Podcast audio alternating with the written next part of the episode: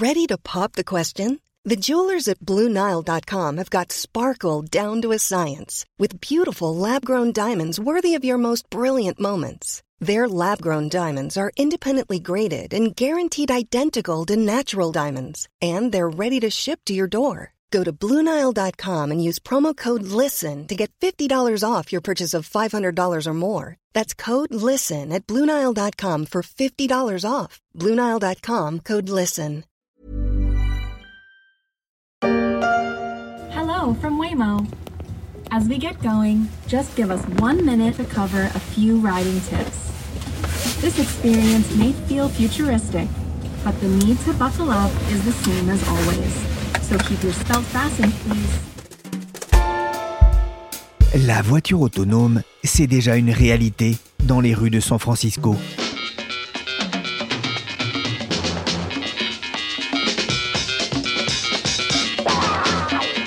Voitures blanches et oranges, d'autres tout simplement blanches, sans personne, à la place du conducteur. Elles sont encore minoritaires, mais commencent à prendre leur place dans le trafic. Des débuts remarqués, mais parfois mouvementés. Hortense Goulard, correspondante des échos en Californie, est montée à bord. Bienvenue dans le futur. Hé Doc, reculez un peu, la route est trop courte pour atteindre 88 miles à l'heure. La route? Là où on va, on n'a pas besoin de route.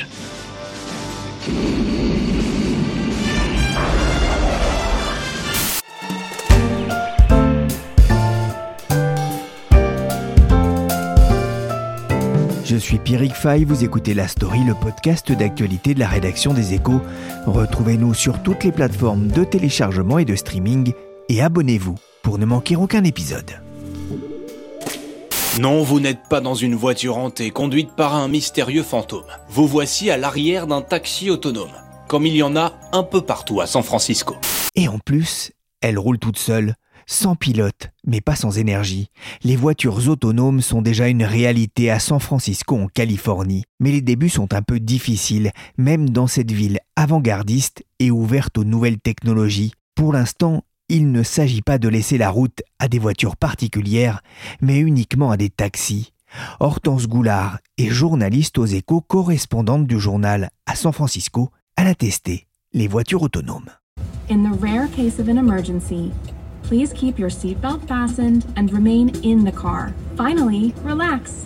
And thank you for riding with us.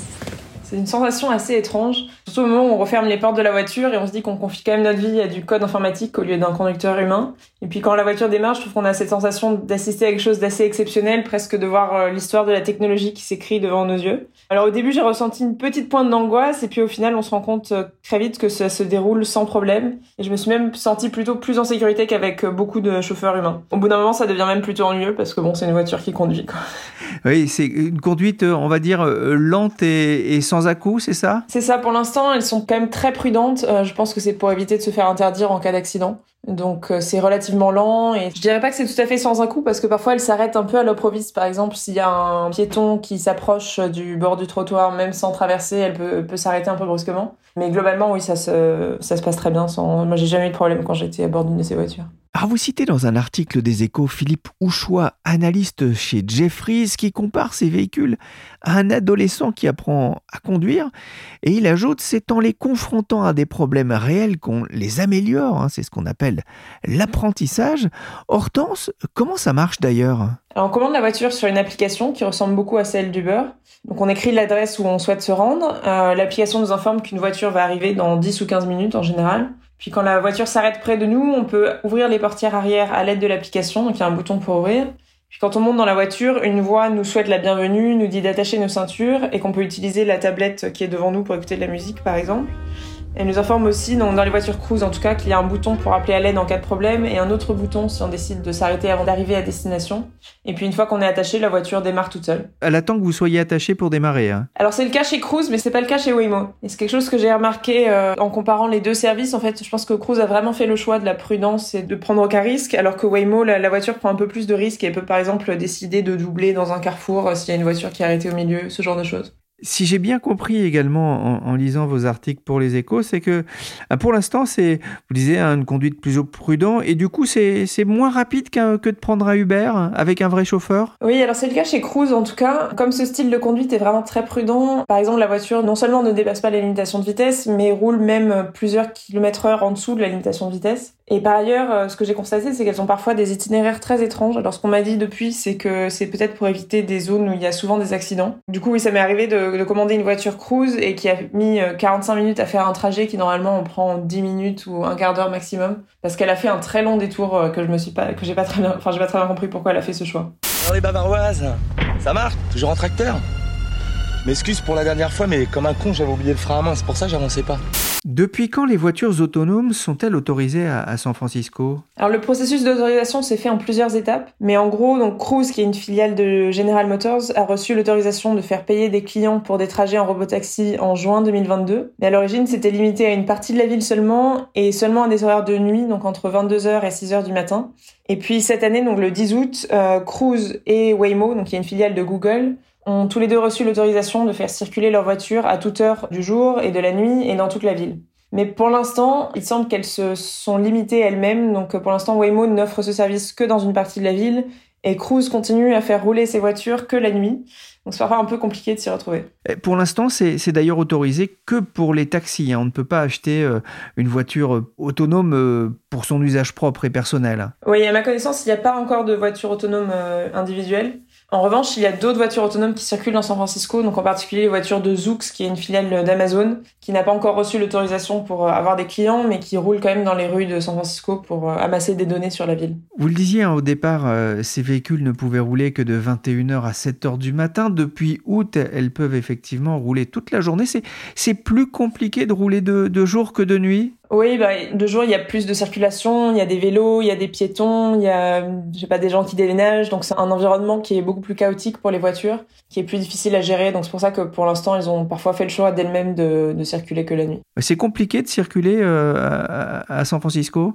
Euh, globalement, ça va. Je pense que c'est plutôt plus facile qu'à Paris, mais ça dépend un peu des quartiers aussi, parce qu'il y a des quartiers, par exemple, où il y a beaucoup de sans-abri malheureusement dans les rues et qui euh, ont parfois des comportements un peu erratiques parce que parce certains d'entre eux prennent des drogues et euh, donc du coup, je pense que c'est peut-être pour ça aussi que Waymo a décidé d'éviter certains quartiers de la ville entièrement. Qu'est-ce qui distingue ces voitures des, des autres véhicules, hormis le fait qu'il n'y ait pas de pilote Alors, on les reconnaît surtout au fait qu'elles ont tout un arsenal sur le toit donc qui est composé de lidar, de radar et de caméras.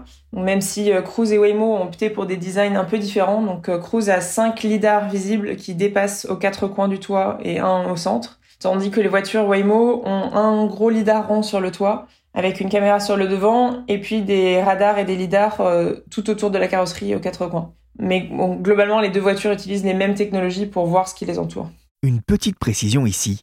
LIDAR signifie Light Detection and Ranging. C'est un composant électronique qui utilise un faisceau laser pour mesurer la distance entre le capteur de la voiture et un obstacle, comme un poteau ou un muret quand on se gare par exemple. Il permet aussi de prévoir le comportement d'autres objets mobiles, comme un vélo ou une trottinette. Et c'est quoi son petit nom? Hmm Lison. Ah, c'est gentil ça, Lison, comme prénom. Vous êtes monté hein, plusieurs fois à, bord hein, de, ces véhicules euh, autonomes. Alors moi, il y a quelque chose qui m'a surpris. Elles ont des petits noms? Oui, les voitures de cruise ont des noms qui doivent être délicieux et amusants selon l'entreprise. Donc, euh, qui a proposé au public de l'aider à nommer leur voiture. Donc, en fixant quelques règles. Donc, le nom peut être composé d'un ou deux mots. Il doit être inférieur à 13 signes et il ne doit pas être vulgaire. Donc les deux voitures cruise que j'ai empruntées s'appelaient Soy Milk, donc ce qui veut dire lait de soja, et Panini. Et puis dans la rue, j'ai croisé une voiture qui s'appelait Magnolia, et je crois que la première de ces voitures s'appelait Poppy, qui veut dire coquelicot. Mais en revanche, les voitures Waymo n'ont pas de nom. Par contre, l'application propose de les personnaliser. Donc, quand on commande la voiture avec ses initiales, et donc euh, celle-ci s'affiche après donc sur une sorte de gyrophare sur le toit et sur deux tablettes à l'intérieur. ce qui permet effectivement de savoir c'est bien le véhicule qu'on a qu'on a commandé pour se rendre à, la destination choisie. Euh, comment ces voitures sont-elles accueillies à, San Francisco? Les réactions sont assez variées à San Francisco. Alors, j'ai parlé par exemple à des personnes âgées qui se disent que ça pourrait leur être très utile dans le cas où elles ne pourraient plus conduire dans le futur. Je dirais que la majeure partie des habitants de SF se sont habitués à les voir et n'y prêtent plus vraiment attention. Mais il y a aussi des gens qui les critiquent, donc pour des raisons variées. Donc, par exemple, l'État de Californie était chargé cet été de décider si l'expérience devait être étendue à toute la ville et à toute la journée. Et donc, ces services ont écouté de nombreux témoignages avant de prendre leur décision. Et il y a eu beaucoup de témoignages de gens qui n'étaient pas d'accord avec la décision de, déployer ces voitures. Par exemple, certaines personnes handicapées qui disaient que les, les chauffeurs de taxi ou d'Uber étaient irremplaçables parce que les, parce qu'ils pouvaient les aider, par exemple, à monter dans la voiture ou les aider d'une autre façon qui ne serait pas possible avec une voiture autonome. Mais en revanche, il y a aussi des personnes handicapées qui ont dit que ça pourrait les aider à se déplacer plus facilement.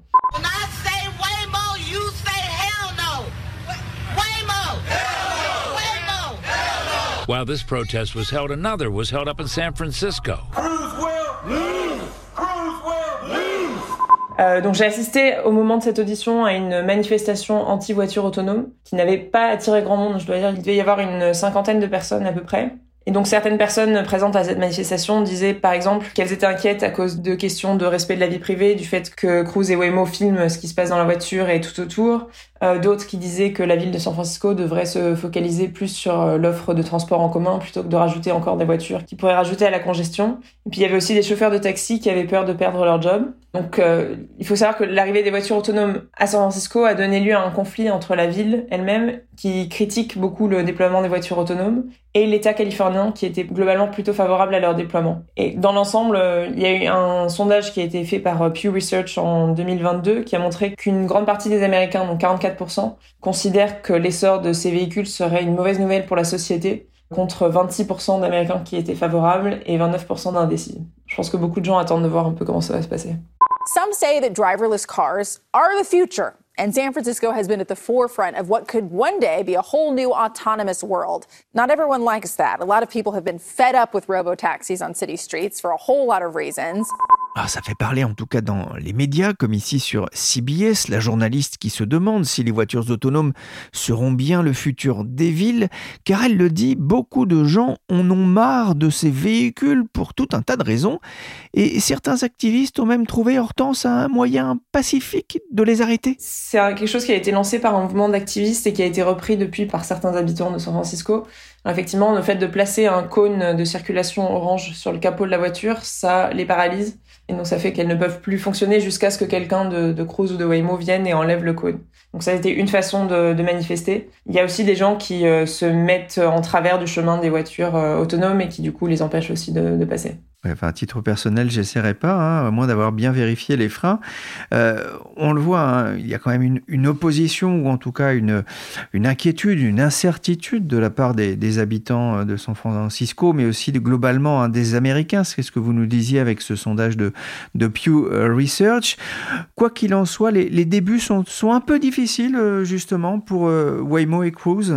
Oui, alors il n'y a pas eu d'accident majeur pour l'instant, on touche du bois, mais, euh, mais tout n'est pas rose loin de là. Donc à la manifestation dont je parlais, il y avait une banderole représentant un chien écrasé, donc qui faisait référence à un incident qui a eu lieu euh, il y a quelques mois où une voiture Waymo a tué un chien. Et puis il y a eu parfois des, des circonstances où les voitures euh, de Cruise et de Waymo ont été accusées de gêner la circulation à un moment particulièrement crucial. Donc par exemple une fusillade qui était en cours dans le quartier de Mission, et apparemment il y aurait une voiture de Cruise qui aurait gêné l'arrivée des policiers et des pompiers. Bon, cela dit, le Cruise elle-même nie cette version des événements. Ils disent que la voiture s'est garée et qu'elle n'a pas vraiment gêné la circulation des, des, véhicules de secours. Il y a eu pas mal d'autres incidents à San Francisco, donc c'est une ville où il y a souvent du brouillard, donc il y a des voitures qui s'arrêtaient parfois d'elles-mêmes parce qu'elles n'y voyaient plus à cause du brouillard, par exemple, ou bien parce qu'il n'y avait plus assez de bandes passantes au moment d'un concert qui attirait beaucoup de monde dans la ville. Donc dans ce cas, le risque est que les voitures s'arrêtent d'elles-mêmes au milieu d'un carrefour et créent des embouteillages. Et donc il y a parfois eu des accidents, euh, donc comme je disais, même si pour l'instant il n'y a pas eu d'accident mortel, heureusement. Et euh, par exemple en août, une voiture cruise a été percutée par un camion de pompiers, donc on pense que la voiture n'a pas cédé le passage à un moment où un, camion de pompiers est arrivé sur un carrefour.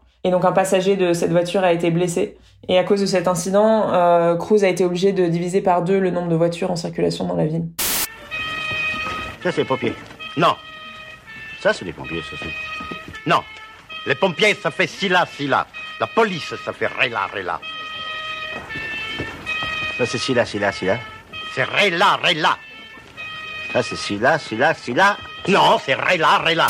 Quand il y a un gyrophare, mieux vaut laisser passer. Mais peu après avoir réalisé cette interview avec Hortense, on a appris qu'un taxi cruise avait été impliqué dans un accident. Une piétonne s'est retrouvée coincée sous un véhicule, mais elle avait auparavant été heurtée par deux autres voitures, avec à bord cette fois-ci des conducteurs en chair et en os. Le taxi cruise l'avait visiblement pris pour un dos d'âne. En attendant, le département des véhicules électriques de Californie a demandé à l'opérateur Cruise de stopper ses opérations. Les taxis pour rouler devront avoir un opérateur au volant jusqu'à nouvel ordre.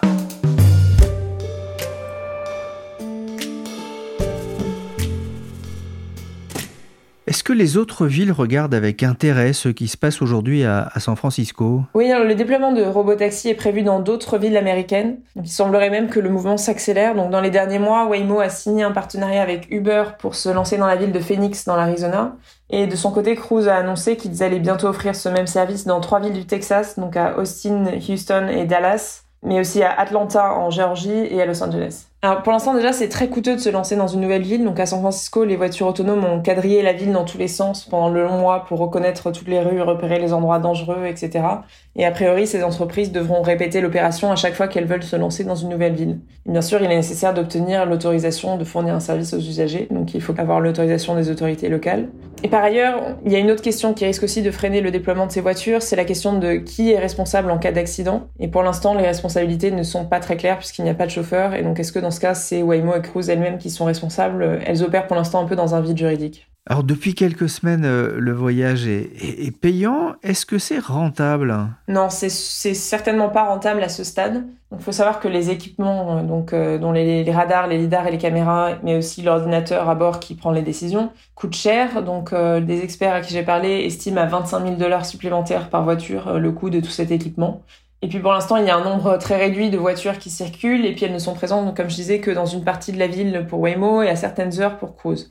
Donc il est à peu près certain à ce stade que ces entreprises n'ont pas atteint la, rentabilité. Donc pour l'instant, un voyage en voiture autonome coûte à peu près la même chose qu'un trajet en Uber ou en Lyft. Donc on peut penser que pour, euh, pour amortir leurs coûts fixes qui sont très élevés, euh, ces entreprises vont essayer de faire tourner leur voiture le plus possible, sans doute aussi dans d'autres villes que San Francisco et à plus grande échelle. Et on peut penser donc que si cela continue à se développer comme ça, il y aura des économies d'échelle sur l'achat de, de lidar et de caméras par exemple. Donc il faut savoir par ailleurs que les entreprises de voitures autonomes appartiennent en général à des grands groupes donc qui ont les reins solides pour investir, quitte à perdre de l'argent pendant des années. Donc c'est euh, General Motors pour Cruise et Google pour Waymo. Mais ces entreprises font maintenant face à un choix qui est celui de s'allier avec une plateforme comme Uber ou Lyft pour euh, toucher un public plus large, ou bien d'être disponibles uniquement sur leur propre application. Donc ce qui a l'avantage qu'elles ne dépendraient pas d'une autre entreprise pour atteindre leurs clients. pour l'instant, il semblerait que Waymo se dirige plutôt vers le premier modèle, donc en choisissant de faire une alliance avec Uber à, Phoenix par exemple, et Cruise plutôt vers le deuxième où pour l'instant tous leurs services passent par leur application. Alors une, autre possibilité qui avait été évoquée serait de trouver des compléments de revenus en développant leur activité de livraison de produits. Donc c'est ce qu'a tenté de faire Argo AI, une startup qui a été soutenue par Ford et par Volkswagen, mais pour l'instant avec un succès limité. Et donc la startup en question a été forcée de fermer ses portes l'année dernière. Un dernier mot, euh, Hortense. Alors, euh, euh, sans chauffeur, la nuit, il paraît que certains passagers se lâchent. Oui, alors selon un article du San Francisco Standard, il y a des passagers de voitures autonomes qui font l'amour sur la banquette arrière. Donc le journal cite l'un de ses passagers qui se vante d'être un pionnier puisque SF est l'un des rares endroits au monde où on peut trouver des voitures autonomes à l'heure actuelle. Mais plus sérieusement, ça risque d'être un problème pour ces entreprises si cela se répand, et hein, qui seront peut-être accusées de contribuer à cette vague d'exhibitionnisme. Et par ailleurs, pour les usagers, il faut savoir qu'il y a des caméras à l'intérieur des voitures. Donc, euh, Cruise précise cependant quand on entre dans la voiture qu'il y a l'image, mais qu'il n'y a pas le son. Merci Hortense Goulard, correspondante des échos en Californie et cliente testeuse des voitures autonomes. Cet épisode de la story a été réalisé par Willy Gann, chargé de production et d'édition Michel Varnet. La story que vous pouvez retrouver tous les soirs à 17h sur leséchos.fr.